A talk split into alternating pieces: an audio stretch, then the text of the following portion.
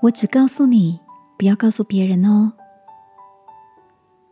晚安，好好睡，让天父的爱与祝福陪你入睡。朋友，晚安。今天的你一切都好吗？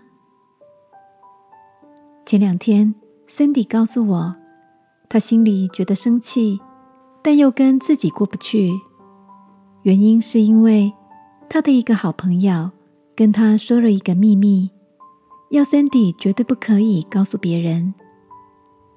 向来也很重视友情的 Sandy，有一天竟然向另一个姐妹淘 Emma 说了这个不可说的事，还千叮咛万交代的，绝对不可以说出去。但不到一星期，Sandy 从不同的人口中得知了这件事，也知道是 Emma 说溜的嘴。Cindy 说：“我真的很生气。”即便艾玛跟我道歉了，说她也不知道自己为什么会讲出去，但我里面的那股怒气还是很难原谅她。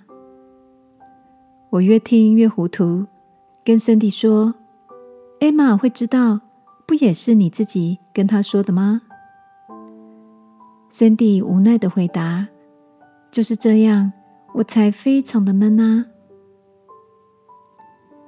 亲爱的，你也跟我一样有过这样的经验，不是吗？明明答应不说出去的秘密，但哪天就不小心的跟一个超级好友说了。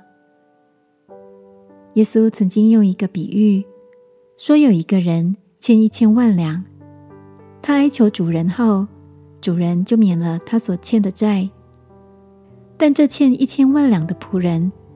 出门遇到一个欠他十两银子的，就揪着欠债的人要他偿还。主人听见后，生气的说：“你不应当连续你的同伴，像我连续你吗？”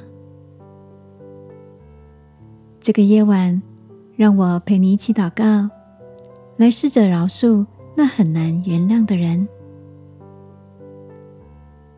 亲爱的天父。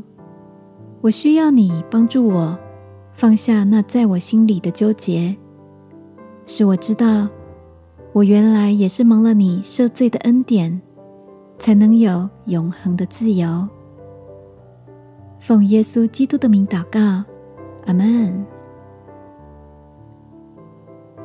晚安，好好睡，祝福你放下纠结，有真自由。耶稣爱你。我也爱你。